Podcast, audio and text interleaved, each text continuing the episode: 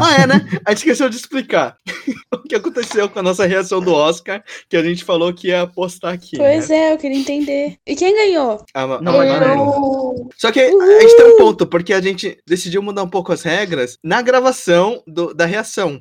Então não sei se a Ellen acertou mais, porque a gente dividiu em pontos. O melhor filme tinha cinco pontos, o melhor atriz tinha quatro pontos, e a gente dividiu alguns Hum, pontos. Entendi. E- Então, calma lá. Ah, Como assim eu não ganhei? O episódio não gravou, mas eu ganhei, pô, vitória moral. não, você, você ganhou. Eu só não sei se você acertou mais, entendeu? Eu só tô explicando que a gente fez uma Ah, pontuação diferente, assim. A gente colocou uns pesos, sabe, nas categorias. Só que o Vê pessoal quem não acertou viu mais isso. depois. Vê quem acertou Ah, mais depois. Olha o cara, olha o cara aí tentando passar a perna. Ele quer a revisão do árbitro, árbitro tá ligado? Ele que tá O problema é que o o problema é que o Oscar foi muito sem graça. Eu vou falar, o Oscar foi muito sem graça. A gente tava totalmente desanimados, principalmente quando o professor Povo ganhou. Daí a gente ficou, ah, tá, tá. Começou, aquele- começou a degringolar aí. É, teve aquele bagulho lá que o que colocaram o melhor ator por último, sem nenhum motivo. A gente achou que ia ter uma homenagem e foi pro Anthony Hopkins. Nossa, Legal, tava bom, nossa. mas, enfim. Não surpreendentemente, a menor audiência do Oscar, né? Tava tipo bilhão, 21 milhões, caiu. Caiu muito, sabe, a Uhum. audiência. Então é por isso que a gente tá sem a- o episódio da reação, porque também não. e te- também porque a gente perdeu a gravação, tá? Ô, eu, eu posso falar Mas uma também coisa? tava muito sem eu, graça. Ô, fala. antes de eu dormir aquele dia, eu fui abrir assim, porque vocês ficavam mandando no chat às vezes alguma coisa. Hum. Daí eu vi que tinha tido só um aviso do Craig falando que deu erro. Só que eu já tava tão cansado, eu pensei, ah, deve ter dado certo. Depois que eu vi vocês comentando, fiquei mó bolado. Ah, mas mesmo assim foi bom ele ter apagado, porque a gente não falou muita coisa, a gente tava totalmente. não sei, tem uma vibe muito ruim, sabe? Assistir aquilo. Tava dando tudo errado, né? Começa que, tipo, cada um tava vendo, a transmissão tava atrasada. Então, cada um tinha uma reação antes dos outros. Acho que o Shueisha tava reagindo primeiro.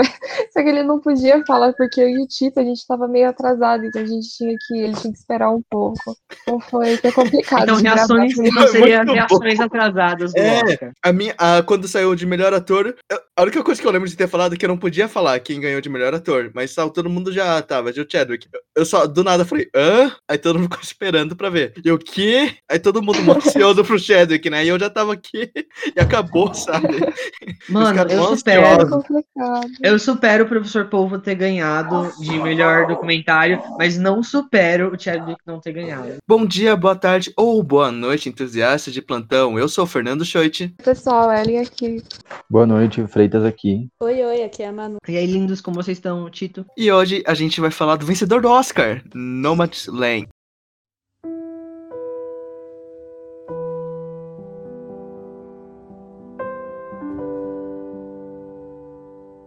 Vocês querem continuar falando um pouquinho sobre o Oscar? O que vocês acharam? Ah, eu só queria dizer que a gente já, já tinha comentado, né, que foi uma. Foi estranho, foi uma premiação estranha, né? Quando a gente tava gravando, acho que o Show tinha comentado, né, que não parecia um Oscar, parecia um clubinho, assim.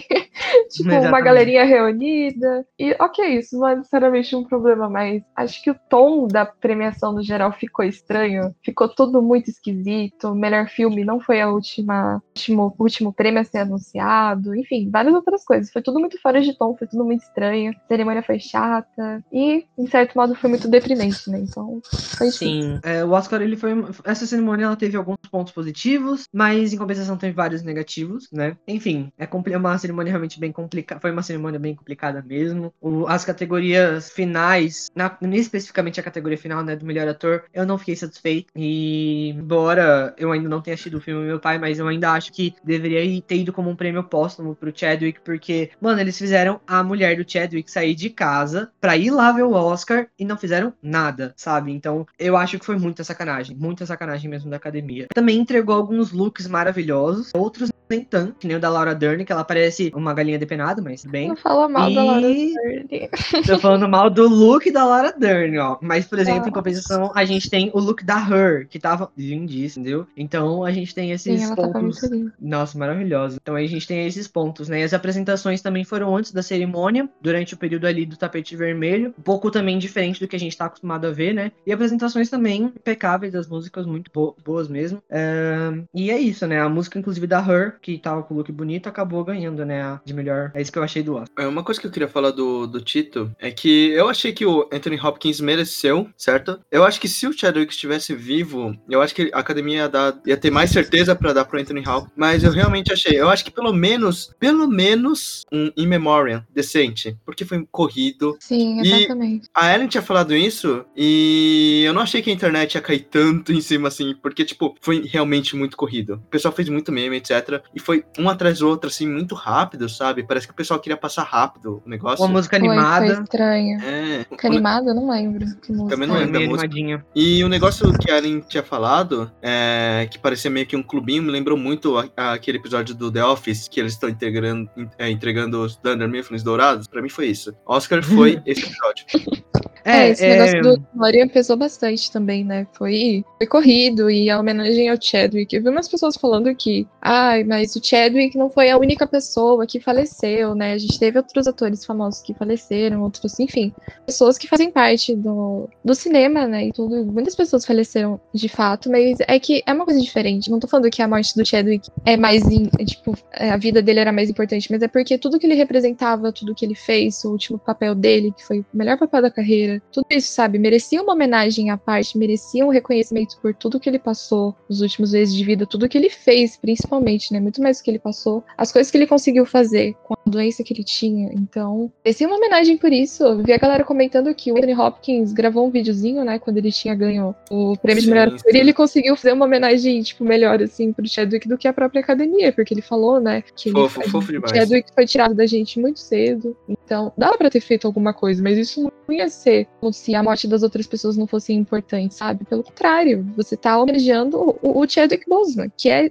você, como, como falar, como colocar em palavras a importância dele, entendeu? Então acho que nesse sentido, Exatamente. extremamente deprimente e extremamente anticlimático também. Sim. E eu queria só ressaltar o último ponto da atriz de Minari, a Yeon Jung, que ganhou de melhor atriz coadjuvante. E ela chegou e ela falou, ela foi, ela fez um discurso muito legal de que todas eles são vencedoras, que não tinha como ter uma vencedora na verdade, porque todas fizeram papéis diferentes ali dentro dos filmes, né? Então era uma situação muito difícil julgar qual tinha a melhor, assim. E eu achei isso muito bonito da parte delas. E é o que eu sinto, porque o Anthony Hopkins ele pode ter ganhado como melhor ator, né? E em momento nenhum eu tô desfazendo da atuação dele, né? Sei que ele é um ótimo ator, na verdade, por outros filmes não achei o meu pai, mas deve ser muito bom com certeza.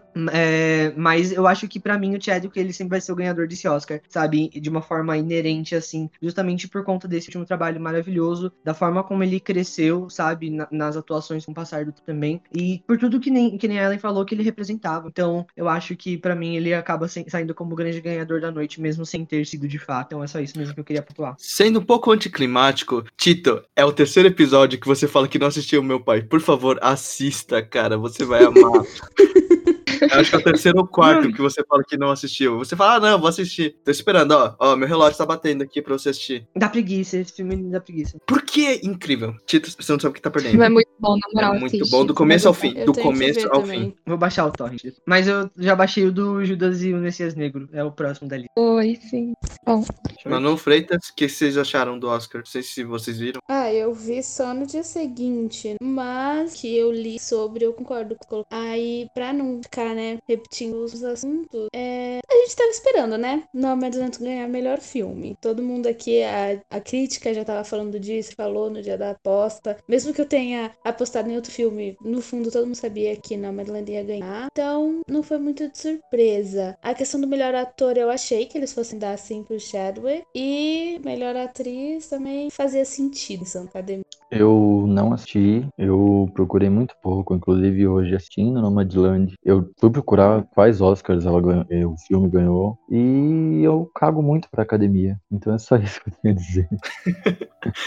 você, nem, você nem participou das apostas, né? Então, não participei porque eu não tava muito afim, e pra mim esse negócio de, enfim, cago muito pra academia toda, assim, relacionada ao Oscar. Depois que fizeram com a Certo. Fernanda Montenegro, né? Ah, É, com ela e, e tudo, né, o histórico de tudo que a É. gente É, tem. eles aí. têm, têm bastante coisa, né? Bastante coisa pra falar. É, Green Book como o melhor filme, né, gente? Então, Em toda a existência deles, tem mais coisa pra criticar do que pra elogiar. Ai, não Exatamente. sei. Ô, Bohemian Rhapsody não ganhou de melhor edição? Foi algo assim? acho que foi. Nossa, e o filme é A horrível. piada do século, isso daí, cara. Horrível. Ele é, ele é muito mal editado. Ele é um filme. Nossa, ele pode ser até legal. Legal, tá. Não, não pode. Mas ele é muito mal editado. é legalzinho. Nossa, né? eu não gosto. É muito, muito sem graça. Chatíssimo. Nunca vi, sabor. eu nem vi o filme, mas eu odeio ele.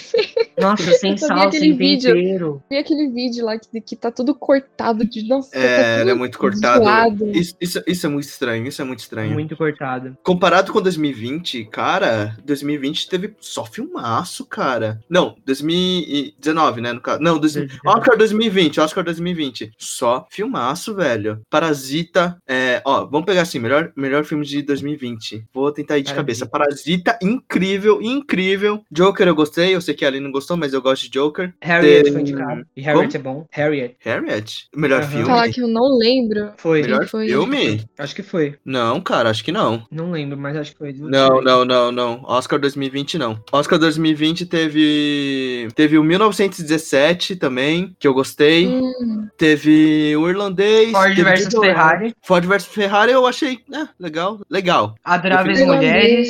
irlandês. Então, Adoráveis Mulheres, História de um Casamento, que era bom pra sei caramba, que História de um eu Casamento. sei que eu sei que o Tito não gosta de Era uma vez em Hollywood, eu gosto. Tá lá É o também. Monkey, né? É o Monkey, na verdade, né? Monkey do ano passado, é isso, né? Não, não, não compara, cara.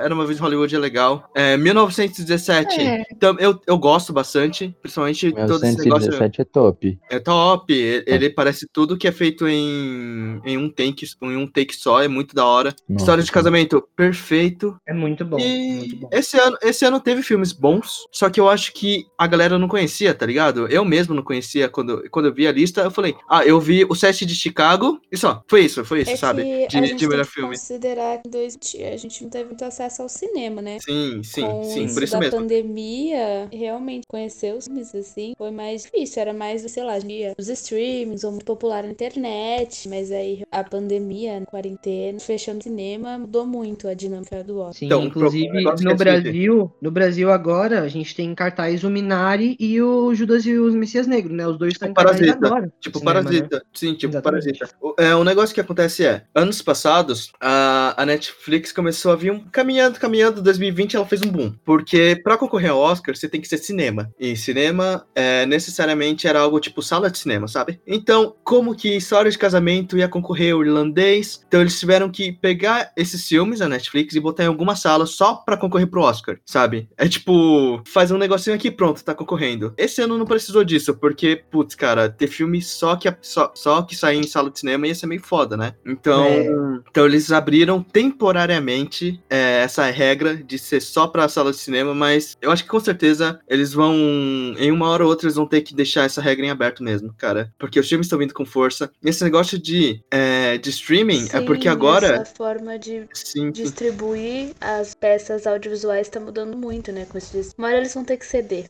Uhum. É, é, é um meio muito ortodoxo deles, tipo, ah, não, só pode concorrer quem aparecer em sala de cinema. História de casamento, quer concorrer? Bota em sala de cinema. Tiveram que botar. O irlandês também, o Scorsese, teve que botar. Tiveram que ceder. É, o Oscar é feito por um bando de múmia votando, né? Então não é muita surpresa. Então, só que concordar. Só que o negócio de ter sido agora pra streaming é que os streamings, é, diferente dos cinemas que a gente tem uns filmes, outros, claro que depende do, de, quanto, de quantas salas o país tem. Normalmente são, aqui no Brasil são. Uns- Eu, eu vou chutar uns 10 filmes em um, um shopping assim grande, ao mesmo tempo em cartaz, sabe? Só que o streaming é tipo toda hora tá saindo filme. Tipo, não dá pra você ver todos os filmes. A Netflix sai original toda hora. Tipo, toda a hora. Acho que. Não sei se é todo dia, mas tipo, sempre o top 10 Toda tá semana, mudando. pelo menos. É, então é tipo, você tá sempre sendo recheado de filme. Não dá pra você ficar sem conteúdo na Netflix. É, a Amazon aqui no Brasil, eu acho que ela é, faz menos conteúdo do que a Netflix. Também a Disney Plus tava concorrendo com o Grande Ivan, que, legal, legalzinho. Mas esse negócio de ter muitos filmes é que não dá pra gente escolher dedinhos. Tipo, ah, esse aqui é o favoritinho do Oscar. Tinha alguns que sim. Por exemplo, o Rio Billy Elliot era muito Oscar bait. Então a pessoa falou, ah, esse aqui vai estar no Oscar. Tava, né? E principalmente quando a gente tem diretores com carreira muito grande, sabe? Se, por exemplo, Tarantino lançasse um filme, muita gente ia saber e muita gente ia falar, esse filme vai estar no Oscar. O pessoal já tá meio. Fincher preparado. mesmo, né? Com Sim, Mank, sim. ele é um diretor super consagrado. Uhum. É. Vocês têm alguma coisa a acrescentar? Que não. Vocês querem partir para pro filme mesmo? Partiu. Bora. A gente, a gente falou um pouquinho nas apostas do Oscar, eu só queria saber mais o que a Manu e o Freitas acharam, porque eu, a Ellen e o Tito, a gente já falou um pouco no, no, no das apostas, eu acho que a Manu não tinha assistido até lá. Ela tava, eu não, não tinha assisti o filme hoje. Que E aí? na minha cabeça. Ó, no final vai ter as Ai. noite, no final vai ter as notas. Shoit, Shoit, Não eu é Oi, posso. de... Oi, oi. Eu posso só fazer a. a falar a sinopse que eu peguei na internet? Ah, vai, fala a As sinopse, fala. Aí você Aham, coloca aquela voz igual a da Manu, é muito legal. Vamos lá. Ó, o cara Ah. querendo roubar. Ó, o cara querendo roubar. Vai, vai, fala, fala. Em Nomadland, após o colapso econômico de uma cidade na zona rural de Nevada, nos Estados Unidos, Fern Frances McDormand, é uma mulher de 60 anos, entra em sua van e parte para a estrada, vivendo uma vida fora da sociedade convencional como uma nômade moderna. Ó, só pra te sacanear. Floreio! Só pra te sacanear, eu vou deixar sua voz muito fina nessa parte, tá? Em vez de deixar bem. com eco.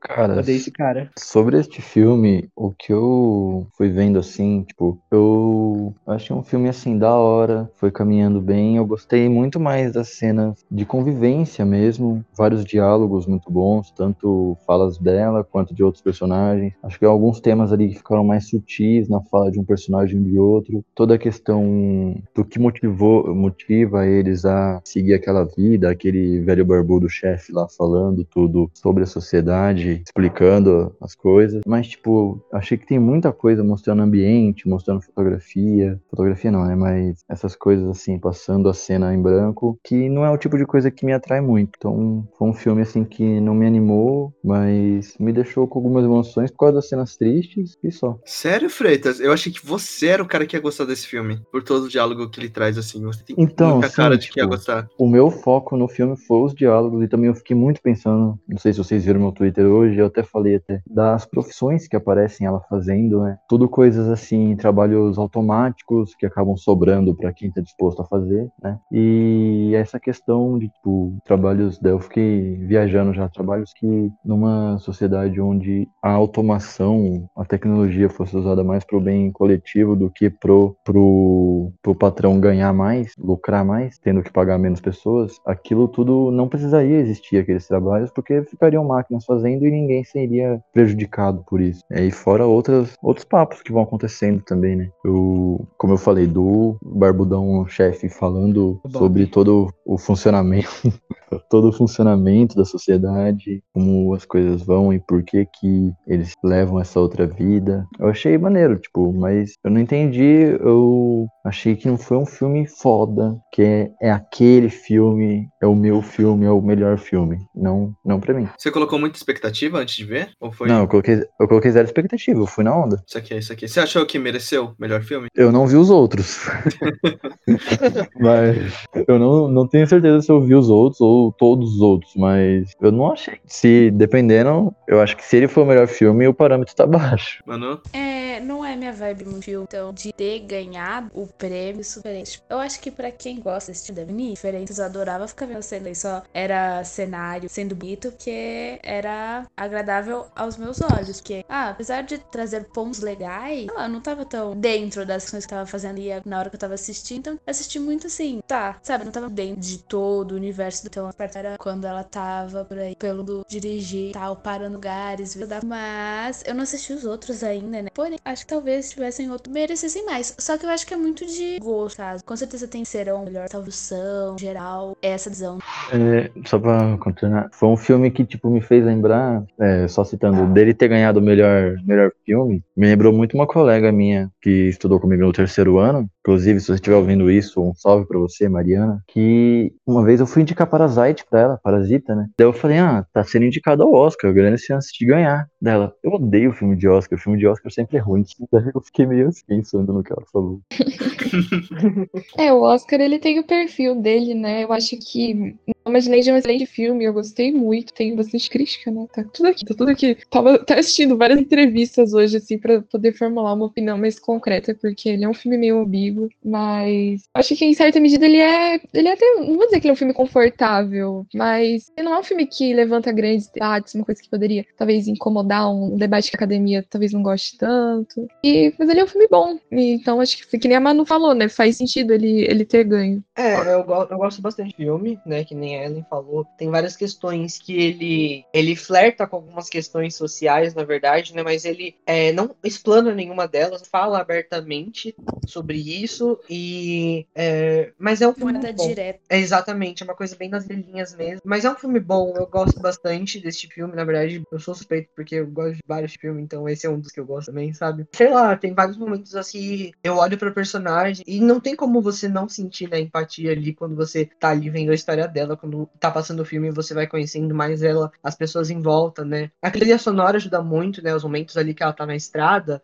e tá tocando o pianinho ali, o pianinho de fundo. Então, é uma, são cenas bonitas, sabe? Vai é, entrando dentro do filme com as músicas, né? No caso, essa trilha sonora do piano. Vai se. Vai viajando junto com ela. Então, eu acho que isso é bastante interessante dentro do filme. Comentar né, sobre a trilha sonora que o Tito falou. É uma das coisas que eu mais gosto no filme. É tão lindo. Eu, eu não Sim. sei, eu não conheço muito sobre compositores, mas aparentemente o- a pessoa que fez a composição desse filme já é um compositor muito consagrado. E é tão lindo, tão bonito. Sério, ouçam a trilha sonora desse filme. Mesmo. Assim, acho que eu tava até vendo. Tem ela no YouTube, assim, completa. É é muito bonito. É um dos pontos mais fortes, assim, pra mim, porque é muito emocionante. Cara, pra colocar no episódio eu tive que, que ouvir. E, tipo, foi muito, muito boa. Eu fiquei só né? ouvindo. Nossa. Tipo, é, eu é fui. muito Eu tava esperando. Eu tava esperando baixar pra colocar no episódio, né? Quando a gente foi falar de Nomadland, eu fiquei ouvindo, assim, enquanto tava carregando. É É, muito e aí bonito. toda a energia naquela idade, assim. Sim. O nome do compositor é o Ludovico Einaudi. Peraí, ele, ele fez a trilha sonora de meu pai também? Olha, eu não sabia. Fato Tá explicado, interessante. né? Abertas ao vivo. Pô, que Nossa, a- legal. também que é muito legal. boa, também é muito boa. Deixa eu falar, Tito, perdão. Não, imagina, tranquilo. É realmente da hora isso, né? Deve ter participado das duas trilhas. E realmente, né? É um dos pontos chave, assim, do filme. É uma coisa que completa o filme, né? Então não é só uma coisa que tá jogada ou só foi jogada ali pra preencher o silêncio. Não. Ela tá ali, ela faz parte do filme, ela é, é, é complementa, né? Ela tá ali pra acrescentar de uma forma boa, né? Porque tem os diálogos, aí tem normalmente essas cenas sem fala, e aí é o momento que você tem ali pra refletir sobre aquele diálogo. Tem, então, eu acho isso muito bom. Então você vê as cenas ali da, da Fern com a Vanguard, né? Que é a, a nome da van dela. Ela vai andando assim pela estrada, vem, vem aquele pianinho. Então dá, um, dá uma ideia de um road movie, assim, muito tranquilinho, é, muito bonitinho, mas tem várias questões por trás também, né? Então tem vários pontos assim do filme que eu gosto bastante esse é tesão dele. Queria dar um pouco de, de contexto também, né? O Tito já tinha comentado da sinopse, mas o Nomadland ele é o que a gente pode chamar de uma, uma ficção documental, né? Porque ele é baseado num livro de mesmo nome, Nomadland, acho que o subtítulo é Surviving America in the 21st Century, né? Sobrevivendo na América no século XXI. E ele é de uma jornalista, a Jessica Brother. Ela fez esse trabalho, um trabalho muito cuidadoso, né? De ir atrás dessas pessoas que acabaram sendo prejudicadas pela grande recessão, né? Por todo esse momento crítico que os Estados Unidos viveu. E em 2008, se não me engano, né? Tem que Isso. checar isso, mas acho que é 2008. Isso. E- Crise imobiliária. Isso. E o livro, ele é um livro de. Eu não li, eu tenho muito interesse, na verdade. Eu acho que provavelmente vai ser minha próxima leitura. É, uma coisa, é um livro de denúncia mesmo, né? E os personagens, que não são personagens, na verdade, né? A Linda May, outras pessoas que estão ali no filme são as pessoas reais que viveram essas histórias e que estão no livro, né? Que contaram suas histórias para Jessica Bro- Brother é, escrever essa obra. Então, ele fala bastante né, dessa questão do, do abandono que as pessoas sofreram, né? Muito na questão da previdência. Você vê muitos idosos ali, né, morando em vans, porque eles acabaram ficando sem, sem o, auxílio do governo. Eles trabalharam a vida inteira deles, chegar no fim e não conseguir ter uma aposentadoria digna, não conseguir ter os direitos deles, perder assistência. Toda a questão também, né, a famigerada questão da, da saúde nos Estados Unidos, que também é muito complicada. É um período muito sensível, um período muito delicado. Você, imagino que no livro, com certeza isso é mais forte, né? O filme não, não aborda tanto disso, mas a É, situação precária. bem leve, bem nas É, eu não sei né? exatamente, Manu. Eu não sei até que ponto isso. Eu acho que isso é uma crítica válida. Ainda tem. Acho que eu vou deixar mais pra frente pra fazer as críticas, mas o filme ele parece pra mim que ele é despido de qualquer comentário político, sabe? Eu vejo muitas pessoas falando disso também. E parece estranho pra mim porque aparentemente o livro ele é extremamente forte, é um livro de denúncia, sabe? É uma jornalista expondo é, e trazendo à tona a vida das pessoas, essa vida tão difícil. E eu não sei, eu sinto que é isso que, que falta, parece uma lacuna no filme pra mim. Eu vi até uma entrevista com a Zhao, né? Ela tava falando, eu desculpa, inclusive eu tava pronunciando literalmente Zhao, desculpa, gente. eu não sabia como que pronunciava, mas é Zhao. E ela tava falando que ela quis usar, né? Fazer uma coisa mais. Como eu posso dizer? Eu não lembro as palavras exatas que ela disse, mas mais ou menos uma coisa. Sem. Não é sem tomar um partido, mas sem tomar um lado, só mostrar o que tava acontecendo, sabe? Um comentário mais ou menos assim. E eu não sei, pra mim acaba sendo uma lacuna no filme. Acho que se ele não fosse baseado num livro tão, tão forte, não teria tanto problema, sabe? Mas acho que falta isso pra mim. Mas só queria dar esse, esse contexto, né? Histórico, que eu sinto também que em mu- muitos momentos do filme eu me senti meio solta no tempo, sabe? Eu não senti que ele se passava no momento que ele tava retratando. Parece um filme muito atual também. Mas só pra dar esse contexto também pro pessoal. A Chloe Zhao, Zhao, Zhao, né? Ela, perdão aí, gente. Ela, ela a Ellen falou um comentário, fez um comentário, né, sobre é, ela pegar as pessoas do próprio livro mesmo, né, e trazer pra fazer o filme, como a Linda May, o Bob Wells e tal. E isso é um, um ponto que ela já fez em outros filmes, né, como o Domando do Destino. Então, é, esse é um ponto muito legal, que ela traz pessoas ali, ah, ela gosta de trabalhar com não atores ou atores amadores, né, pra, faz- pra fazer os filmes e tal. E no filme mesmo a gente só tem dois atores, que é o ator que faz o Dave, é, não sei o nome dele, e a Frances, né, que faz a Fern. Inclusive, a própria Fern é uma personagem que não tá dentro do livro, né, ela é uma personagem criada ali pela Chloe pra poder é, protagonizar o filme e trazer essas histórias em paralelo, sabe, paralelamente ali ao filme. Ah, e o segundo comentário, eu esqueci, mas eu vou lembrar. falar é que eu acho que esse, al- esse amálgama de temas e não aprofundar em nenhum foi uma das coisas que me fez não gostar tanto. E daí, tipo, se eles queriam fazer desse jeito, como você falou, se é um é baseado num livro mais jornalístico que é cara- caracterizado desse gênero, não se aprofundar muito, não tomar muito um lado, senão já seria um artigo, né? Então, eles não focassem em um só ator, em um só personagem, fizesse um drama mais geral, sabe? Porque daí eu acho que caracterizaria mais, como posso dizer, não teria tanto peso eles ficarem tão generalizados e não aprofundar em nenhuma das questões que eles falam. É, eu só queria comentar rapidinho que eu não, eu não tenho certeza, juro, me fugiu muito as palavras que a Chloe Zhao usou. Então eu posso estar falando asneira, sabe? Não é como se ela não quisesse falar um lado. Eu acho que não é, também não é justo eu falar isso porque eu não lembro o que ela falou. Mas eu senti um pouco disso no filme e acho que foi o que deu a entender. Mas em todo caso, é só deixando essa, esse detalhe aqui, porque eu não lembro as palavras certas que ela usou e eu não quero também falar asneira aqui. Então fica, fica esse recado. Não, sim, Mas, Chico, só que, você tipo, lembrou que. só de ser Não, um falar, baseado em, em jornal e em fatos reais, é normal mesmo a gente esperar o mínimo de viés possível. Claro que é impossível não ter viés, porque essas coisas são feitas por pessoas, e pessoas têm Sim, viés. Então, mas é isso, né? Acho que daria pra entrar mais ou entrar muito menos. Daí ficaria melhor. É, tem um ponto no filme, né, que eu acho. Eu algumas, algumas coisas também sobre essas questões, né? E agora que a Ellen falou sobre esse, esse comentário da Chloe Zhao, né, de ela só querer representar mesmo ali a vida deles, eu acho que. Eu não sei se eu enxergo também como uma lacuna, né? Porque é um momento ali que poderia usar para se aprofundar mais nas questões e realmente denunciar, né? Expor algum- algumas coisas que tão, estão erradas mesmo. Mas por outro lado, eu também enxergo que no filme a gente percebe mais a vivência das pessoas, né? Como é a vida dessas pessoas. Então, é meio que elas como elas são, entre aspas, assim. Então, sei lá, eu enxergo talvez como uma maneira que ela possa ter pensado, talvez, numa representatividade, entende? Alguma coisa nesse sentido. Posso estar falando besteira também, mas eh, talvez seja assim que ela tenha pensado. Não, eu super entendo. Eu super entendo o que você quis dizer, mas acho que o principal pra mim, tudo bem, tipo, realmente tudo bem assim pra mim ela pegar um filme porque assim, não é, eu não quero soar também como se uma adaptação tivesse que, sabe, eu não, não acredito tanto nessa coisa de que a adaptação tem que Sim. ser fiel à obra. Só que eu acho que não é uma questão de adaptação, por exemplo, né? Sempre tem o surto quando vão adaptar um livro de fantasia e todo mundo fica preocupado, ai, como é que vai ser o tratamento de tal personagem, como vai se dar tal coisa. Só que eu acho que em Nomadland é uma questão muito específica, sabe? É uma coisa que eu não acho que tem como você desvincular da obra original. Então acho que ainda uhum. sou estranho para mim e acho que uma das coisas que, que mais me fazem reforçar essa, essa opinião que, que eu tenho sobre o filme é que se ele não tivesse feito assim, não tem como não fazer nenhum comentário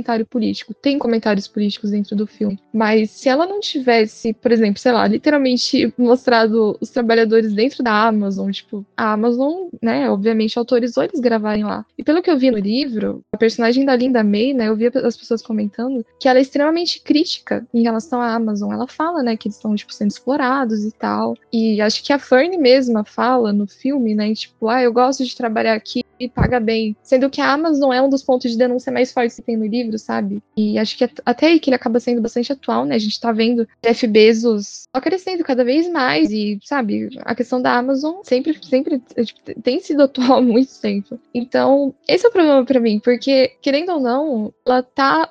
Não é que ela tá assumindo esse lado, é que por ela mostrar essas coisas no filme, meio que assumir um olhar neutro, ele acaba pendendo mais para essa coisa estranha de mostrar a Amazon no filme e não fazer nenhum comentário contra isso, sabe? Acho que é aí que pega para mim. Se ela tivesse feito um filme. Como se tivesse passado um pano. É, pode ser também, mas é que eu não, não sei, não sei elaborar muito bem, mas é a minha cabeça faz muito sentido isso. Que realmente estaria tudo bem se ela quisesse fazer um filme mais. Quem? O Tito mesmo falou. Um filme mais focado nas pessoas, nos, nos questões ali delas, questões pessoais mesmo, sabe? Tudo bem, só que por ela acrescentar esse comentário, acrescentar essa questão da Amazon, acho meio. a balança é. pende para um lado e não é o lado que eu acho que deveria pender. Acho que é isso que eu acho. Tinha é, então, outras é... formas de explorar, foi dado toda essa realidade. Né? Então, uhum. é até engraçado que eles mostram ela chegando no fim do ano, né, por exemplo. E daí depois falar ah, até o ano que vem, porque já fica na nossa mente que é aquela pessoa temporária pro período ali das festas de fim de ano, Natal, Ano Novo. Sim. E, tipo, como se tivesse tudo bem, né? Ah, essa pessoa gosta de vir aqui aproveitar as vagas sobressalentes, né? As vagas a mais. Daí, eu nem sei se tem a ver sobressalentes com uma coisa que fica sobrando, mas a palavra parece combinar. Mas, enfim. Daí, e, tipo, e, em vez de falar, por exemplo, que nos Estados Unidos tem essa coisa de ter pouquíssimo vínculo empregatício, pouquíssimos direitos trabalhistas, e daí eles dão uma romantizada nisso. Ah, tudo bem, a pessoa vem aqui, ela trabalha um pouquinho, ela tem a, a, a casa paga por uma semana e tá tudo certo, eles pagam bem, pagam bem, tipo, deve ser uma bosta, mas para quem não tem nada, paga bem. Isso que é foda. É, né, tem alguns pontos no filme que realmente né, eles fazem, eles metem os pés pelas mãos, digamos assim. Em contrapartida, a gente tem algumas questões importantes que são retratadas, né, como por exemplo, a cidade de Empire, né, que é a cidade que ela morava quando antes de dela se tornar uma uma nômade atual, né? E ela morava lá com o marido, né? Aí o marido morreu, a empresa que estava na cidade, né? A cidade, na verdade, foi construída justamente por conta da empresa que se instalou ali e atraiu pessoas. E quando a empresa foi embora durante essa crise de 2008 e o marido dela morreu, a Fern acabou ficando ali. Depois ela foi viver a vida dela como nômade e tal. E a cidade virou uma cidade fantasma. Então, isso é uma coisa muito importante da gente comentar, porque é, isso acontece até hoje. Né? No Brasil aconteceu lá no final da década de. Lá no final da década de 40, se não me engano, e na Fordlândia, inclusive o nome já é bem sugestivo, né? Lá no Pará. Então, Nossa, demais, Tito. Uma cidade fantasma, né? Aqui no Brasil, a Ford veio para cá para produzir é, a borracha, né? Pra, como matéria-prima lá no Pará, uh, a partir da hum. seringueira, né? E a partir disso eles criaram a cidade e tal. E depois que não deu certo, que eles encerraram. Aí teve toda a descoberta, né, da, da borracha sintética e tal. Então eles falaram, mano, não tá dando certo, tá dando prejuízo, vamos sair daqui. Saíram e a cidade ficou lá, tipo, vazia, sem ninguém, todo mundo foi embora. Então esse êxodo provocado por essa, pela saída dessas empresas é uma coisa real, é uma coisa que acontece até mesmo hoje em dia. Várias cidades, principalmente uh, em países mais em países asiáticos, ou até mesmo na Rússia, que tem bastante ali, na, na Europa, no, leste europeu, né? Na Europa do leste ali. Uh, tem muita coisa, tem muitas empresas de mineração, principalmente, que são assim, são muito grandes e atraem muita gente e acaba, às vezes, ali a matéria-prima da mineração, elas vão embora, as pessoas também vão, vão atrás da empresa. Então, isso acontece mesmo, sabe? É uma coisa que acontece hoje. E é importante falar sobre isso, porque isso faz muito mal, é prejudicial ao meio ambiente, à sociedade e a todo mundo, sabe? Só um comentário. Sim, Isso é uma característica sabendo. do sistema capitalista, né? Eles vão, esgotam, usam a natureza até o final e depois vazam, porque é só um mero acessório mesmo. sim, eu fiquei sabendo dessa, da Fordlândia, né? Achei muito interessante o Tito falar sobre isso. Acho que foi um dos episódios mais recentes, né, do, do Mundo Freak, eles falam sobre o, o podcast, né, Mundo Freak Confidencial. Eles falam, tem um episódio justamente dedicado a isso, né, falar sobre as cidades fantasma e tem muito desse comentário, né, como esses grandes centros e empresas, né, de extração, mineração, vão concentrando as pessoas ali em volta e quando não dá certo, quando, sabe, o lucro cai, surge uma nova oportunidade, eles vazam dali e deixam as pessoas desamparadas. Deixam ao Deus dará mesmo, né? Então, é, fica a recomendação aí também. Esse episódio é bem legal. É um ponto também recente aqui no Brasil, que não necessariamente envolve uma grande empresa, mas sim é, é, até mesmo fazendeiros, né? Grandes, grandes pessoas ali que são ricas e vão atrás de dinheiro com mineração, por exemplo. É, é a questão de serra pelada, né? Aconteceu isso. Muita gente foi para lá, extraiu tudo que podia, acabou com o local, né? Hoje eles estão revitalizando, mas ainda assim é um trabalho muito difícil devido a toda a exposição pelos materiais tóxicos ali, como mercúrio e tal. Então, é uma questão muito complicada, uma questão recente, é uma questão que precisa ser debatida, e eles trabalham isso no livro, no livro não, perdão, no filme muito, eu me arrisco a dizer muito bem, porque eles citam no começo, porque não, na verdade não é o foco, né, não é o foco, mas isso fica claro quando a gente vê no, no final do filme ela indo até a cidade fantasma dela, vendo a casa dela antiga, e vendo como isso afetou ela, inclusive na própria atuação da, da Frances, né, a gente vê a atuação dela ali, e a gente sabe que ela tá muito sentida por tudo que aconteceu, sabe, ela não é uma atuação que ela é cheia de monólogo, que ela é cheia de gritar, de espernear, de fazer drama. Não, ela não tá fazendo nada disso. Ela tá sendo ela. E na feição dela, você percebe o quanto aquilo incomodou a personagem, sabe? E por mais que ela seja uma personagem, a gente sabe que é uma realidade de muitas pessoas. Então, por isso eu acho que é muito importante é, é, esse, essa questão que eles trouxeram dentro do filme. Sobre isso também do, das cidades, é o que eu tava procurando aqui, por isso que deu tempo pra você começar a falar, é que também tem outro caso no Maceió, na cidade de Maceió, que teve uma empresa que foi lá, mexeu, extraiu até o máximo, acho que uma parada que fica mais no subterrâneo, e daí eles vazaram, e agora, até onde se sabe, acho que tem quatro ou cinco bairros que estão aos poucos sendo rachados. Na maior parte da galera já vazou, mas a gente continua indo, porque tem comércio, tem as coisas, e tipo, as casas estão rachando. É uma coisa que a gente tá vivendo, né? As pessoas de lá estão vivendo, perdendo a vida, não tendo, é, não sendo indenizadas propriamente, nem pela empresa e nem pela prefeitura. Então é uma coisa que tá muito atual, né, na nossa vida. Essa questão das cidades sendo prejudicadas por essa exploração. Sim, total. Eu queria voltar um pouquinho no filme, mesmo que a gente tenha falado sobre outras coisas. É, eu vi muita gente escolhendo muitas cenas bem diferentes, sabe? Cenas que tocaram elas de formas diferentes. Eu queria perguntar de vocês, eu vou começar comigo, que eu gostei muito da cena da narração. Eu, eu falei isso no podcast anterior, que ela narra quando ela tá na. Acho que é num rio e ela vê os pássaros e tudo mais, sabe? Tipo, mesmo que seja Nossa. só, só falado, você consegue ver tudo, você consegue sentir uma calmaria muito grande. E essa, pra mim, foi a, a minha cena favorita de Nomadland. Da Foi aí Swank, que eu né? soltei uma lagriminha, foi aí que eu, que eu comecei a chorar. E tem também aquele momento, né, quando a personagem falece, que ela fala antes, acho que pra Fern mesmo, né? Não tô lembrando muito, porque já faz bastante tempo que eu vi o filme, mas ela fala de, tipo, jogarem as pedras no fogo pra ela quando ela morreu, alguma coisa assim. Eu não sei se é a mesma personagem, Nossa, sim, besteira. sim. Sim, a é tão, tão É lindo. aquela é personagem lindo. que também tava tossindo muito antes, né? Sim, sim, ela tá. É, Eu Ah, curti então eu falei muito essa cena também. E também Nossa. aquela cena que o cara fala que seria aniversário dele de pontos. Ah, é a cena eu com Bob. acho. É, Nossa. é muito massa essa. É, eu acho que é minha, cena. acho que é a minha favorita também. Eu acho que eu fico entre a cena que elas estão conversando, a, a- a outra senhora tá tossindo muito, porque. E também essa daí do aniversário, porque eles falam também da estrada e tal. Eu acho que são duas cenas que me pegaram muito por causa do tema da morte, Nossa, né? Porque. estrada.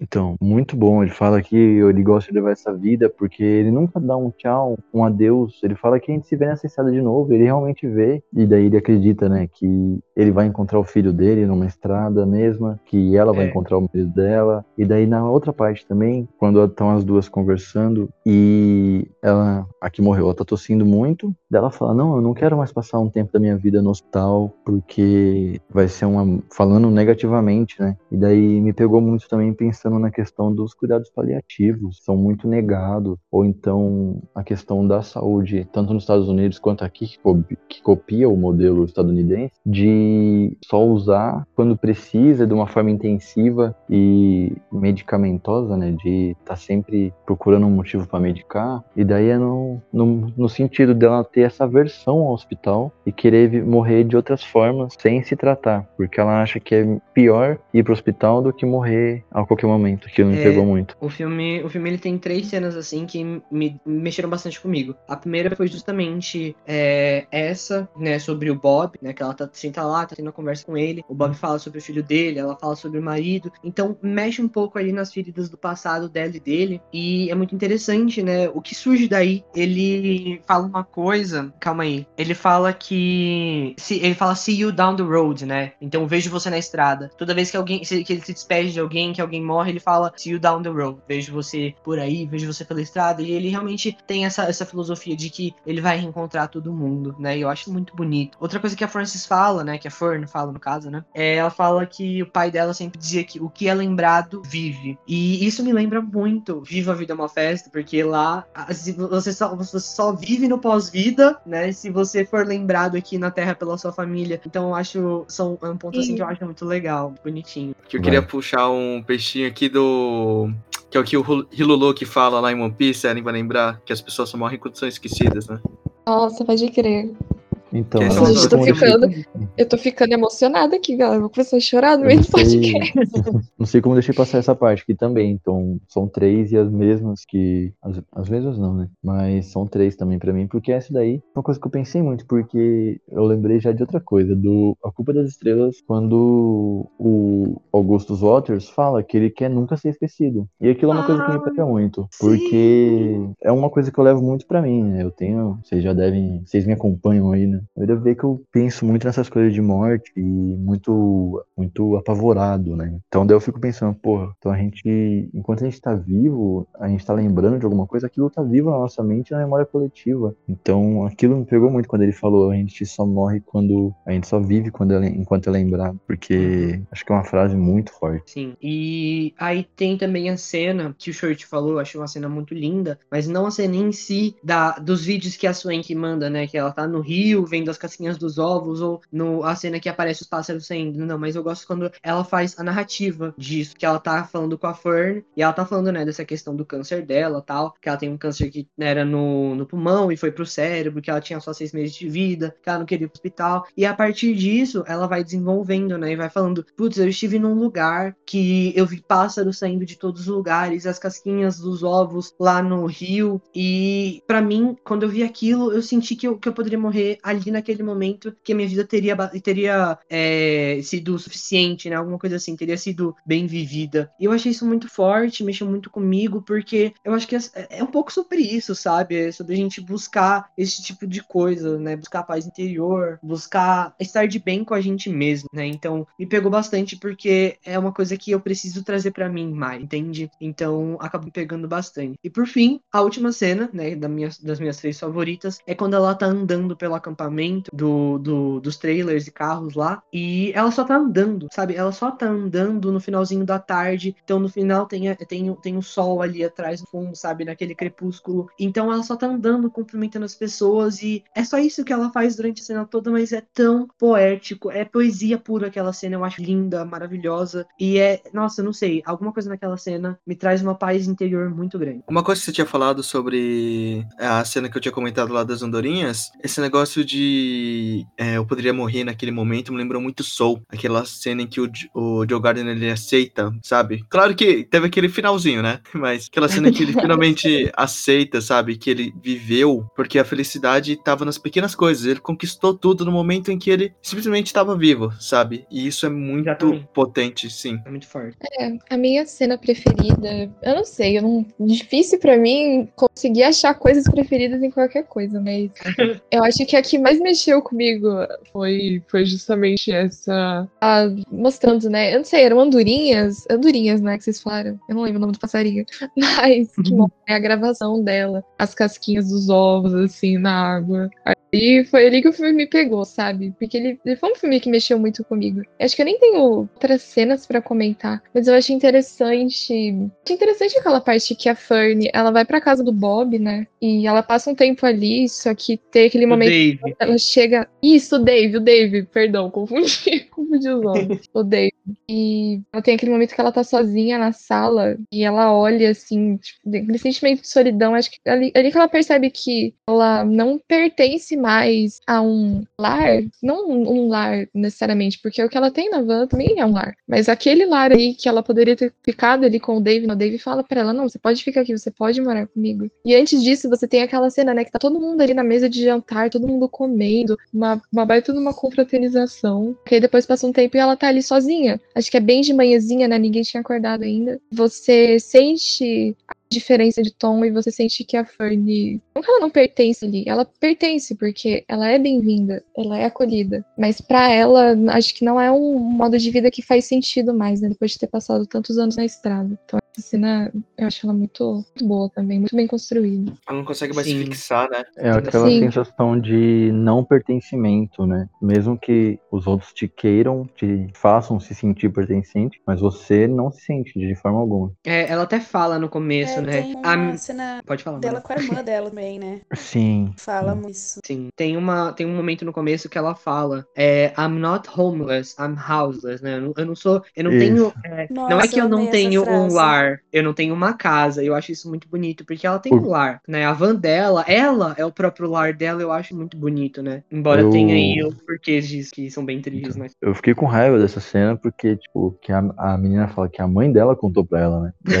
É verdade. e em português, eu acho que por a gente estar tão acostumado com a forma pejorativa que falam do MTST, ficou. é, minha mãe disse que você é uma sem teto. Deu, nossa, dela. Não, eu não sou uma sem é teto, eu sou uma sem casa.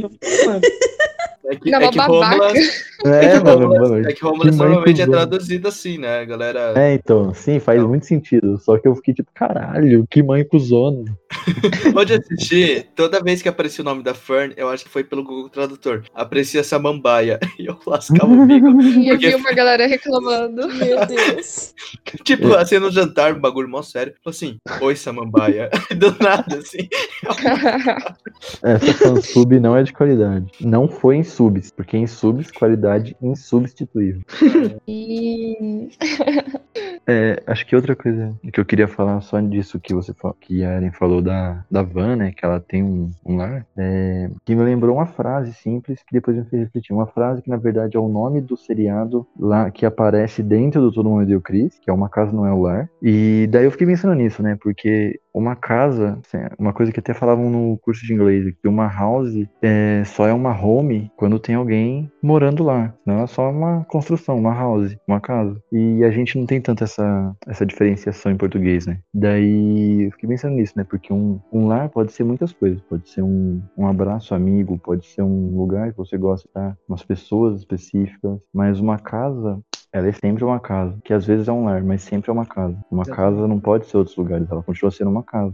Uma definição muito concreta. Lar é, onde, lar é onde você se sente acolhido, né? E Exato. na parte da, da Fern, é, mesmo que as pessoas acolhessem ela, que nem o Freitas disse, a, o acolhimento que ela precisava, que ela queria, era dela mesma, era o lar dela. Depois que ela sai da casa, ela vai pra aquela praia, né? Pra aquele penhasco lá. E, e ela começa a andar sozinha, assim, com os braços abertos. E, e ela tem uma sensação sensação de liberdade tão grande, é uma coisa que é palpável, sabe? Você, você consegue sentir aquilo, até arrepia quando eu falo, porque realmente é muito, muito, muito bonito mesmo. É, é- aquela cena é uma cena assim que também me emocionou bastante. Então, ver ela, ela com os braços abertos, assim, sabe? Ela andando, sentindo livre, sentindo mais ela mesma do que nunca, mais pertencente a ela mesma. Foi muito, muito legal. Sim, total. Eu ia comentar, né, que tem uma entrevista, de novo, né? A maioria das entrevistas são as duas mesmo, a Frances e a Chloe Zhao. E a Chloe Zhao tava falando que ele, Fernie, ela é como se fosse o fio condutor, sabe, da narrativa. Ela é quem vai mostrar aquele mundo pra gente, né, através dos olhos dela. E tem uma coisa que eu acho muito interessante, a Frances mesma fala, que tem muito da Fernie nela mesma, sabe? Ela falou que hum, ela tem, né, tipo, 61 anos, e ela fala que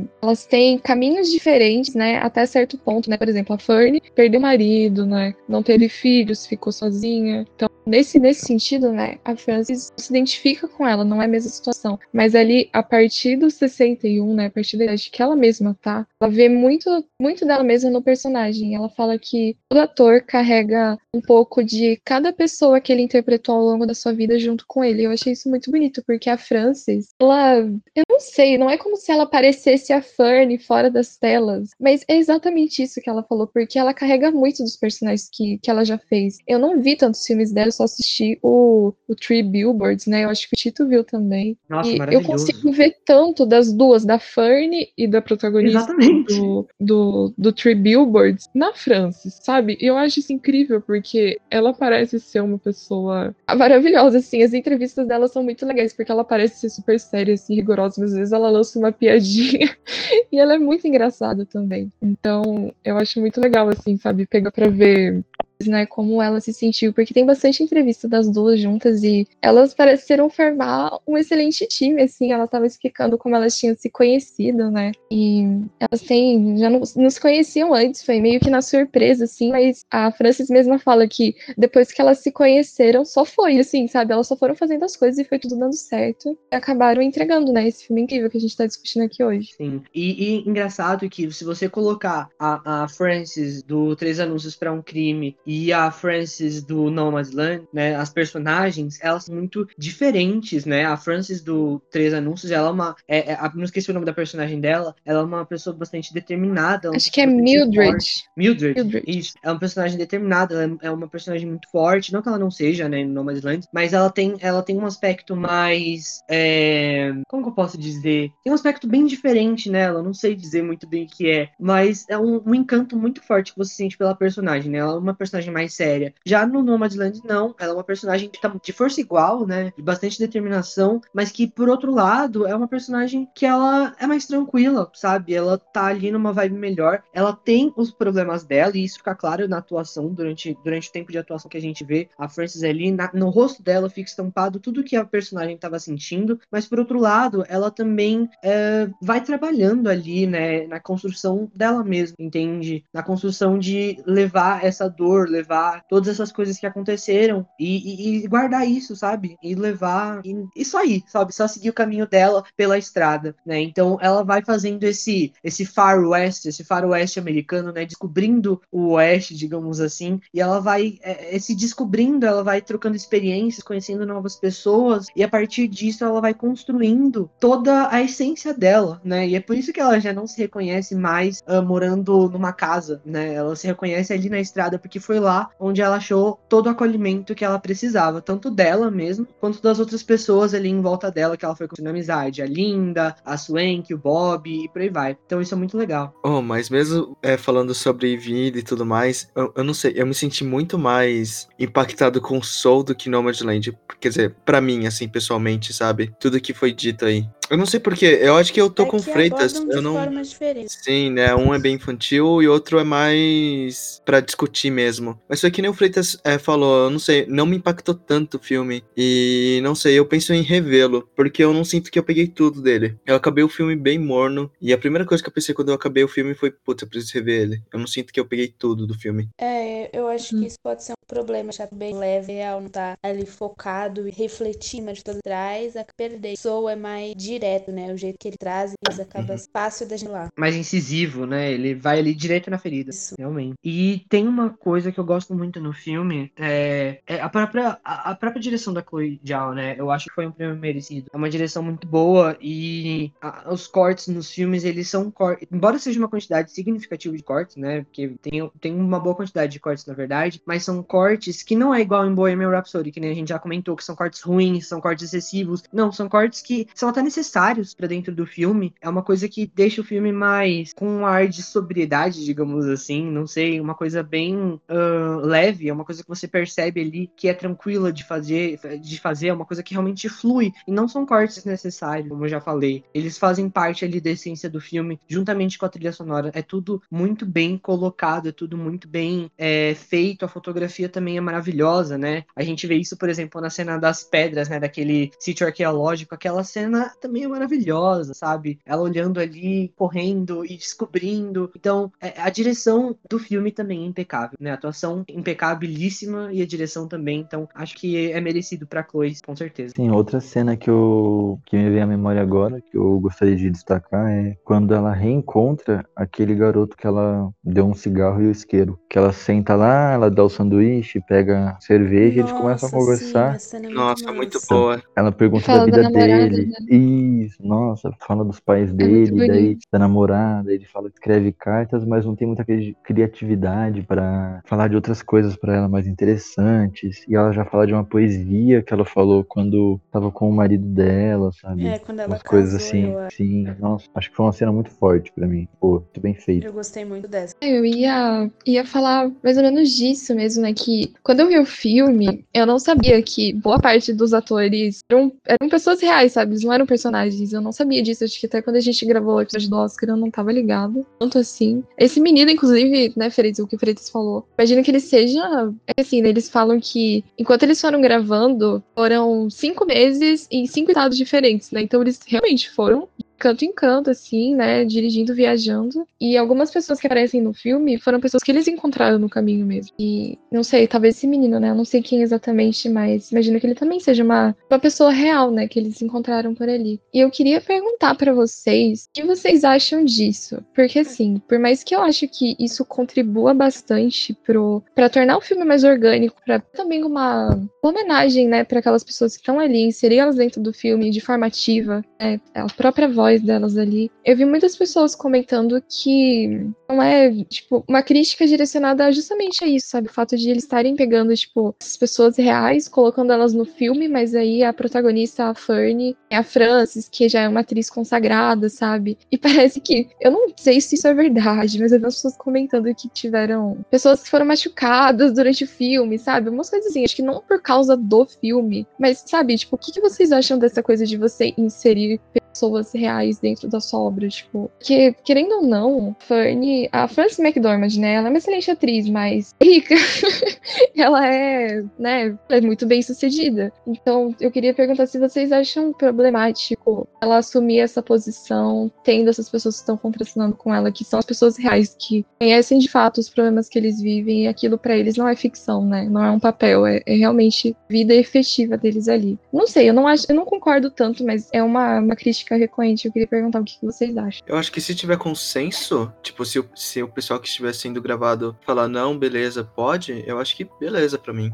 É, então eu ia pegar no mesmo ponto, de se eles concordaram estar ali, né? E se eles forem receber proporcionalmente ao, aos ganhos do filme, tudo certo. Ou se não forem receber, mas que tenham concordado em também não receber. Mas que se não tiver nada disso desrespeitado, eu acho que também é uma coisa que pode ser que pegue, que seja um pouco ruim pra eles. É, eu acho que, na verdade, a Chloe até falou, né, eu- em uma entrevista que ela deu, que eu vi também na internet, que é um filme que ele é, na verdade, ah, entre aspas, assim, um documentário, né? Então ele é um documentário barra um filme de, de drama, né? Então ele, ele tem essas duas vertentes, né? Documentário por justamente trazer essas pessoas e a, a vertente do drama, né? Justamente por trazer ali a personagem Fern. Então, meio que o filme em si acaba sendo é, é, uma trazendo a voz para essas pessoas, né, que, que tem essa realidade, né, que são os nômades atuais, né, por N fatores que sejam, e a gente vê as histórias dessas várias pessoas durante o filme, mas é, não acho que seja um problema, de verdade, porque, que nem eu falei, é um documentário, né, de certa forma ali, então tá expondo essa situação, tá expondo essa realidade, né, e aí tem alguns problemas mesmo, né, que nem a Ellen falou no começo da Fern chegar e falar, nossa, mas eu gosto de trabalhar aqui na Amazon, eles pagam muito bem, falar justamente pra Linda, que no livro, pelo que você disse, né, ela já tinha falado que não gostava de trabalhar lá, então são alguns pontos, assim, que a gente, que entra um pouco em choque, mas eu não acho que seja um ponto, um ponto, assim, muito, uh, muito pra gente pensar tanto, assim, nesse sentido, se, se eles concordaram, tudo bem. Não, tipo, eu tava falando que se tinha consenso, né, bastante respeito, Uhum. tava tudo certo, podia ser que pegava um pouco pra eles expor tanto algumas situações que talvez sejam pessoais para eles, como aquela parte da morte e tal, e quando falavam da vida deles, da trajetória que eles tinham, talvez não fosse tão legal, né, mexer com uma coisa tão pessoal. Pelo que eu vi, né, teve sim consenso, né? As pessoas, elas. Eu vi muitas entrevistas do pessoal, né? A Linda May, o Bob. É Bob Wells, né? O sobrenome dele. Isso. Falando que ficaram muito felizes de participar do filme, né? De ter as vozes deles ouvidas mesmo, né? E não sei, eu não concordo tanto, eu só quis trazer isso porque foi um ponto que me. que eu fiquei pensando, porque quando eu assisti o filme, eu não me liguei muito nisso. E isso que o Freitas falou, né? De pegar nesse, nessas coisas mais pessoais. Acho que ele é- era um filme que corria muito risco de cair naquilo que. Existem várias formas, né? Que a gente vê repetidamente no cinema de você abordar pessoas em situação de fragilidade, sabe? E tra- traduzir isso no seu filme de uma forma quase exploratória. Tipo, você vai. A gente até comentou isso no, no último episódio, né? Muito sobre você pegar, sei lá, uma minoria, você pegar um grupo fragilizado e ficar mostrando assim, que seria, né, no caso, que poderia ser no Madland.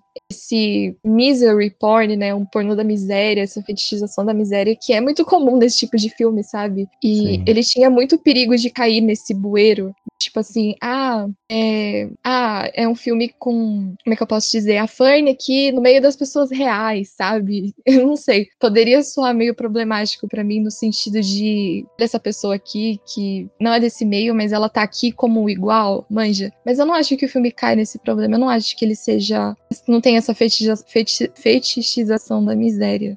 É uma das críticas mais recorrentes que eu vi, assim, sabe? Por isso que eu queria até trazer com vocês, porque eu fico martelando. Eu tô, tipo, desde que eu vi esse filme, eu fico martelando. Tipo, será? será que esse Então, filme ele se aproveita disso? Tinha um risco de ser um adotada da MTV, né? Uma pessoa de boa vida caindo lá numa família aleatória, fingindo É. que tá, tá vivo naquele jeito. Nunca viu adotada? É, Não. É da hora. Pega uns episódios qualquer hora. São curtinhos até. Mas Eu, daí eu acho, só pra terminar, eu acho interessante isso daí também no ponto de, já que eles vão retratar essa cultura, que não peguem só atores pra fazer uma pessoa que vive, né? Que existe. Então você, é igual a questão indígena, de outros povos originários ou outras cu- subculturas que a gente vê por aí, que as pessoas geralmente pegam pessoas que não são, não fazem parte daquela cultura representada e colocam lá pra contracenar. Então acho que é muito melhor você conversar com alguém que vive daquela forma e trazer ela ali pro meio do que você contratar uma pessoa totalmente aleatória. É, que Mano, nem, por exemplo, acontece em Garota Dinamarquesa, né? O filme fala sobre a primeira é, mulher trans, eu acho, da história, né, Ellen? E traz um ator cis, sabe, pra interpretar. sei, então- cara, eu não vi o filme, mas essa crítica é bem recorrente mesmo, né? Até aquele ator que eu odeio,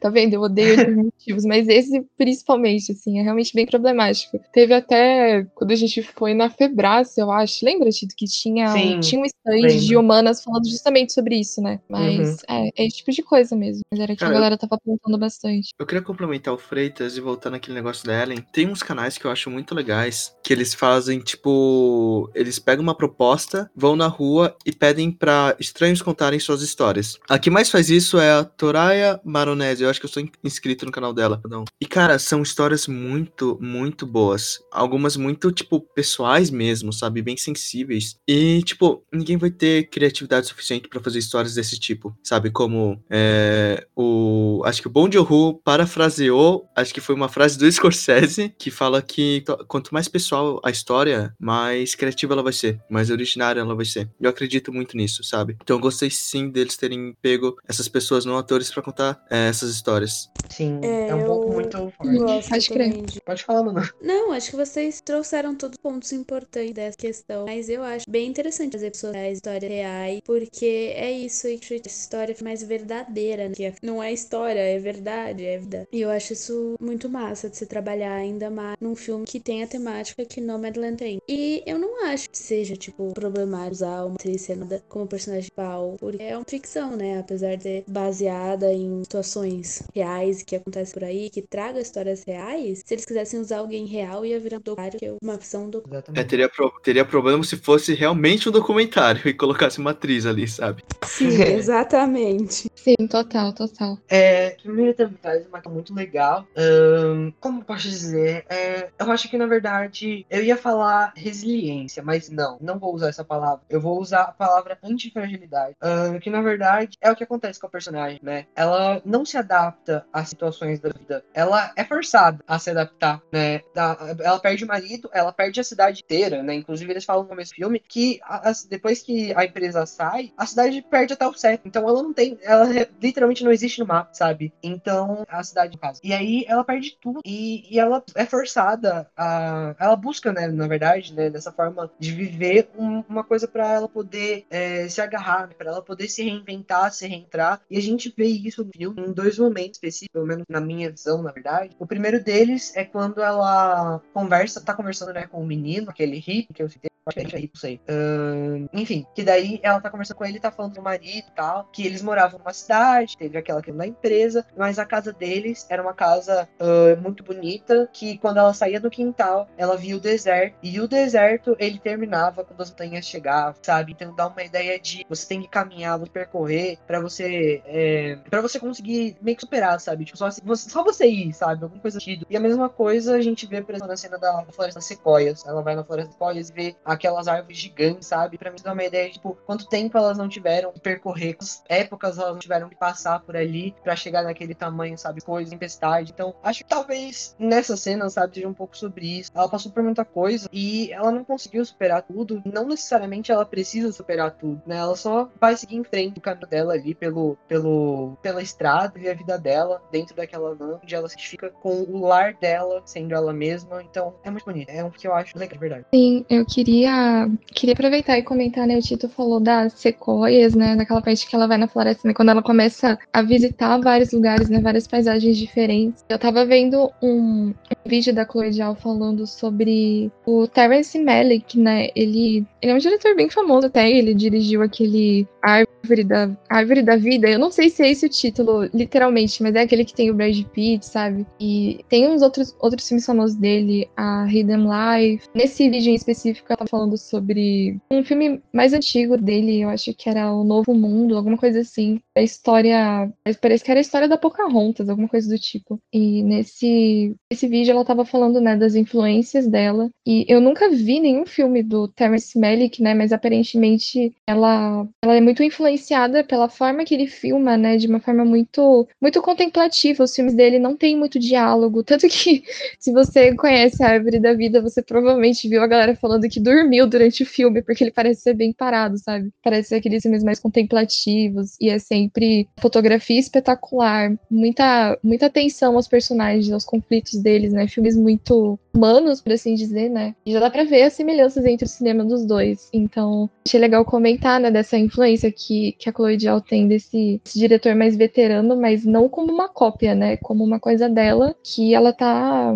ajudando a influenciar, né? É um, ainda é um estilo de cinema muito próprio dela. Nossa, sim. Inclusive a gente vê isso quando, por exemplo, ela tá filmando. Tá, tá- aconteceu uma cena, né? E pra fazer a transição pra outra cena, ela tá filmando os cactos ali do deserto, né? Isso é muito sensível. Uma coisa coisa, porque é, você vê os detalhes ali dos cactos, sabe? Os espinhos e tal. Então traz bastante detalhe, traz bastante contemplação, né? É, que nem eu falei, aquela cena do sol se pondo e ela andando, as cenas da, da ali do sítio arqueológico, né? Ela olhando assim para aquele sítio arqueológico gigantesco, correndo ali. É, é, tudo muito contemplativo, é tudo muito bonito, né? É um, é um filme que é bonito de ver, né? É uma imagem muito bonita, uma, uma fotografia muito. É, tem até um momento que, na entrevista que Francis mesmo fala, né, que quando ela filma os cactos, quando ela filma as outras coisas ali, como se todos os personagens, todas as pessoas ali, as pessoas reais, na verdade, né, como se todos eles estivessem incorporados na paisagem, todos eles estivessem na mesma posição, assim, como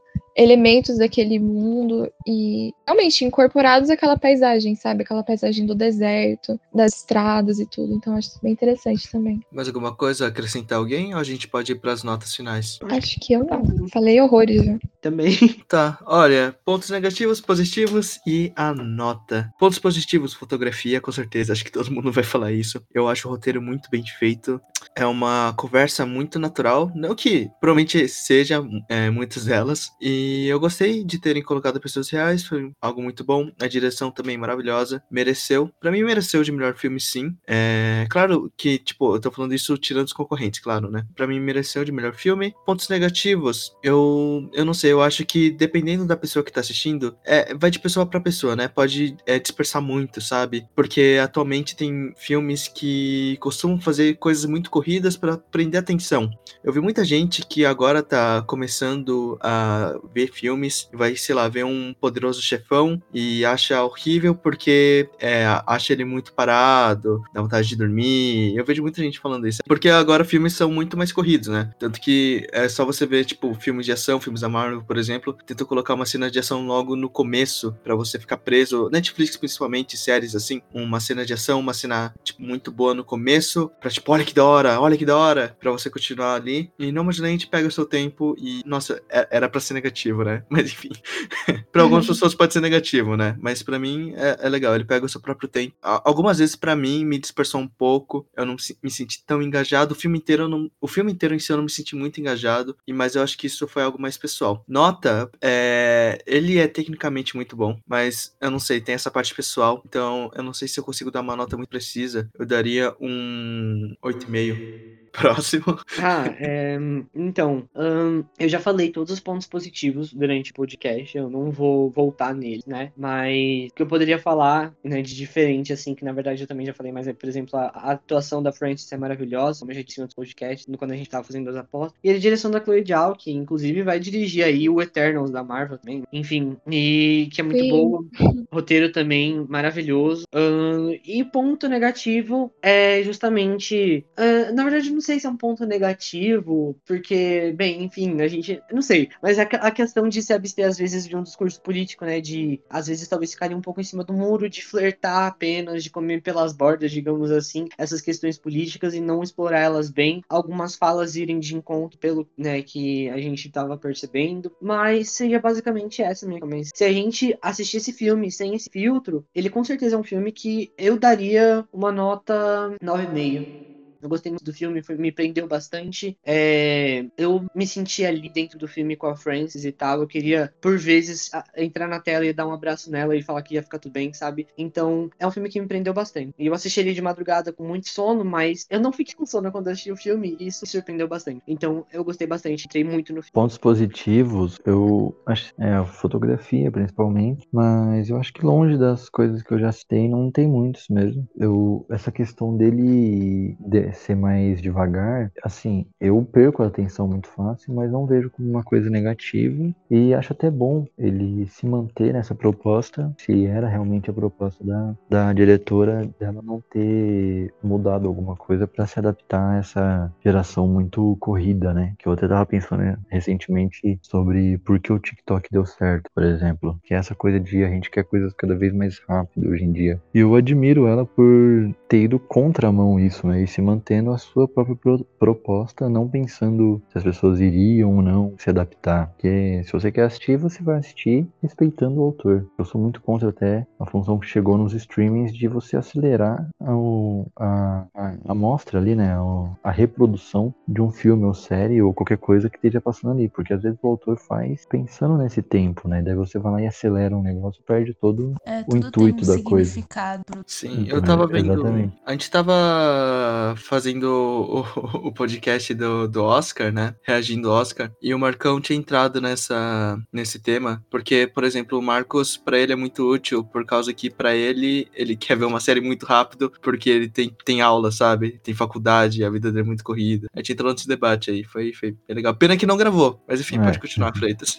É, então, tipo, e eu tô na mesma situação que o Marcos, né? Eu faço, eu entro às sete da manhã no cursinho e fico estudando até quase oito da noite, às vezes mais. Então, mesmo assim eu ainda sou contra a ferramenta, que eu acho que se eu quiser assistir, eu vou ter que arrumar meu tempo ali e não vou desrespeitar o intuito do, do autor ao colocar as coisas num certo tempo que, que estão. Eu acho que outro ponto, essa questão mesmo da, de muitos temas, ao mesmo tempo que é um ponto negativo, é um ponto positivo, porque aborda, beleza, legal, mas é que nem eu falei no começo, o poderia ter aprofundado mais em algumas coisas, poderia ter sido mais superficial ainda em outras. Então, fica como, ao mesmo tempo que é positivo, ao mesmo tempo que é negativo. Eu acho que nota 7,5. Eu acho sete ou quatro dela, por realmente. Ah lá. assim, É. Ah lá, mano. De novo, mim, Não, cara. filme é com estrela, gente. Vocês vão Desde- usar, é com estrela. Desde o WandaVision, cara. Não, foi Mais Cidade um- Invisível. Cidade Invisível? É, Cidade Invisível, sim. Porque Mas 3,5 não é. é muito baixo. 4 eu sinto que é um pouco alto pra minha percepção pessoal, assim. Pra 10, Mas você pensando num âmbito geral, eu dei 7. Em estrelas eu daria 3. 3,75. Não, 3 redondo eu daria. Ah. Tá falando da É, Manu, mas tá três- dando notinha quebrada.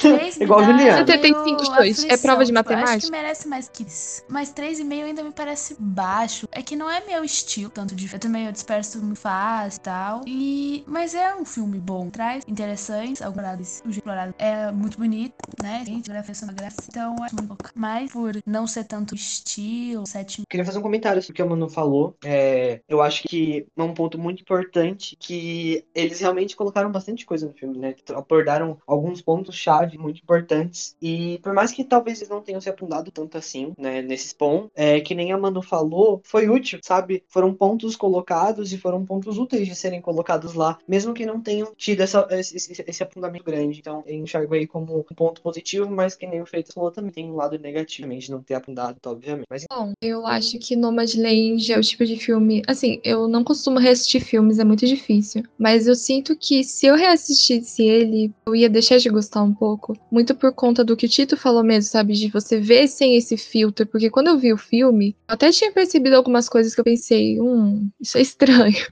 Mas aí quando eu fui, tipo, ler algumas críticas, ver alguns vídeos sobre, pra tentar, né, moldar a minha opinião, ainda não sou muito boa nisso, né? Preciso de uma ajuda.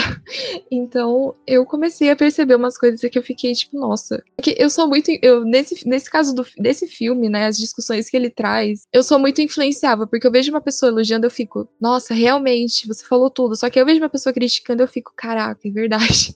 Sabe? Então eu fico muito dividida. Tanto que eu perguntei pra vocês o que vocês achavam, né? Mas eu vi o filme, em nenhum momento eu fiquei entediada. Isso, né? Eu fiquei até surpresa quando eu vi o pessoal falando que. Não vocês, né? Mas eu vejo muita galera na internet que dormiu no filme, que foi um saco de ver. Eu até fiquei meio surpresa, porque eu acho que ele tem um ritmo bom. Acho que o que mais sustenta ele são os diálogos mesmo, sabe? Ele tem diálogos tão Exatamente. fortes e eles são tão bons. E não são só frases de efeito jogadas, assim, sabe? Não são frases prontas. É realmente, é, é extremamente orgânico, né? O pessoal que tá lá, são as pessoas reais. Então, isso É que eu gosto bastante do poético, filme. né? Sim, tudo ali, tudo, tudo no filme tá ali por um motivo, sabe? Não tem nada solto. Eu acho que não tem um momento do filme que eu pensei, ah, essa cena não precisava, talvez essa cena contemplativa não precisava tanto. Porque o filme é isso, sabe? O filme é essa junção de esses momentos pequenos e mais grandiosos da vida da Fanny, né? Das pessoas em volta dela. Então, sabe, pra mim nada, nada ali exagerado, tá né? solto. O filme É, muito isso que eu acho meu, legal. Mas eu considero são legal. Então, eu sinto muito isso no filme, né? Eu até. Ai, gente, eu, eu tô. O meu cérebro, ele tá, não tá funcionando mais. Eu esqueci o que eu ia falar. Enfim. Eu gostei muito do filme, eu tenho medo de reassistir ele, talvez, né? Reassistir mais com essas críticas que eu tenho na cabeça e que o filme acabe perdendo seu brilho pra mim, mas eu recomendo pra todo mundo, né? A gente falou aqui tanto sobre filme e o que mais foi um consenso entre a gente foi a, a forma que ele emocionou a gente, né? Se você não é seu tipo de filme, se não é. E super tudo bem com isso, sabe, gente? Não tô criticando ninguém, longe de mim fazer isso. Mas é uma coisa muito universal, sabe? São sentimentos muito universais. É o sentimento de luta, é a frustração, a tristeza, a solidão. E isso é uma coisa que todo mundo pode compartilhar em certo ponto, sabe? Obviamente, não da mesma forma que os personagens, das dificuldades que eles estão passando, mas no geral, sabe? São sentimentos muito humanos e muito universais. Eu acabei falando meus pontos negativos e positivos, tudo meio junto, embaralhado. Mas eu já falei, né? Meus pontos negativos, talvez essa ausência de um comentário político mais forte, e principalmente em comparação à obra que ele foi baseado. Mas, no geral, é mais isso, sabe? Porque, no geral, era um filme que mexeu bastante comigo. É um filme que eu terminei e eu senti que as discussões ali, os personagens, tudo que eles dizem é uma coisa que eu ia levar mais pra minha vida. Acho que o Tito falou muito disso, né? De olhar mais para essas questões que às vezes passam despercebidas pra gente. Então, nesse sentido, ele é um filme que me agrada muito. Eu daria. Eu dei. Falando em estrelas, né? Eu dei acho que quatro estrelas. Então, eu vou manter aqui. Pra mim, quatro estrelas é oito, né? Eu vou manter o meu oito aqui cravadinho. Eu vou dar um exposit aqui, eu vou entrar no Letterboxd pra ver da Dani e do Tito, só pra confirmar a, a estrelinha. Nomad... Nossa, Nossa, maluco mó. Noma- Nomadland deu uma subidona aqui no Letterboxd agora que ele ganhou. Parece tipo Parasita, todo mundo começou a ver depois que ele ganhou. Quatro estrelas deu parasita subiu demais. É, tu deu Deu cinco, ó. A minha nota foi 9,5, então é comparativo. Uhum. Eu queria deixar um comentário que geralmente eu tenho muito ódio de hippies, em geral. não, não. de- Deixa eu terminar. Termina, faz o contexto. Faz o contexto, eu- pelo menos. É porque assim, porque o hippie geralmente é aquela pessoa que ela percebe os problemas da sociedade ao invés dela se organizar com outras pessoas e tentar mudar isso, ela simplesmente se abstém. Ela fala, foda-se, eu vou viver minha vida de pouco em pouco, só com o básico, e vocês que se fodam aí, continuem nessa sociedade opressora. E só que nesse caso aí, eu não senti tanto ódio porque são pessoas mais velhas, quase todos, mais ou menos idosos, e também pessoas que, tipo, não tem mais tanto, tanta potência, né, pra agir, pra fazer alguma diferença. E já sofreram muito, então elas deixaram as, as injustiças, os problemas entristecerem elas e mudarem totalmente o estilo de vida delas. E tá tudo bem. Mas, por exemplo, aquele garoto lá, que ele largou tudo pra viver assim, eu fico com um pouco de ódio dele, só isso. Eu entendo, eu entendo. O, o Freitas fala, não é a opinião de todos, tá? Se você for hippie, por favor, lembre-se, paz e amor, tá? Não, não venha nos atacar. Ataque o Freitas, se for. Se você for Aí hippie, liga pra cá. podcast. Mais paz, mais paz e amor. podcast. Mais paz e amor no coração, sempre. Liga pra cá. Manda um recado. Vem A. Laurinha Lelo aí? Alguém convidou a Laurinha Lelo? Lelo? Lelo? Lelo. Liga aqui pra nossa rádio. Ai, ai, então é isso? Vocês têm alguma coisa que acrescentar? Eu só Eu queria falar que, que eu só queria falar que eu queria muito, muito aquele aquele skincare que ela fez com a Linda naquele campo lá, maravilhoso, que ele é Muito preciso. bom. E é isso aí. Então é isso, pessoal. A gente fica pra próxima? Até a É isso aí. próxima. Senhor, até, Até a a próxima. próxima. Falou! Até a próxima, gente. Fica em casa. Partiu agora Todas ver as The nossas Vampire informações Diaries. estão na Beijo. descrição. Muito obrigado por ouvirem. Yes. E é isso. E é isso. Continue E não- e se- ouvindo. e caso não você seja- o podcast. Ai, tá alongando já, você- Tito. Tá alongando. Ca- Vai, fala. Caso você seja hippie, por favor, continue ouvindo o podcast, entendeu? Só cancele o Freitas, não cancele o podcast. Vai chegar o Esse, Freitas no Twitter. Me mande uma DM em qualquer, Ah, no mas eu Twitter falar, eu tô com o Freitas. Eu estou com o Freitas. Mandei a Ellen e o Freitas. Me mande uma DM e me convença a não te odiar. Eu acho difícil, mas eu te desafio. Paz e amor no coração, pessoal. Falou.